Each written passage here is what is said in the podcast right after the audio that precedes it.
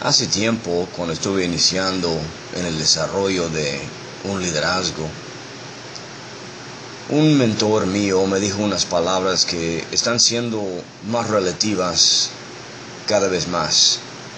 Me dijo, ten cuidado con quien andas.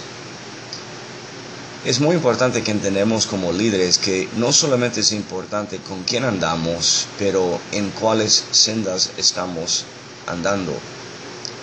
Porque hay muchas cosas que se parecen bien en el principio o aún durante el proceso, pero su fin es un peligro.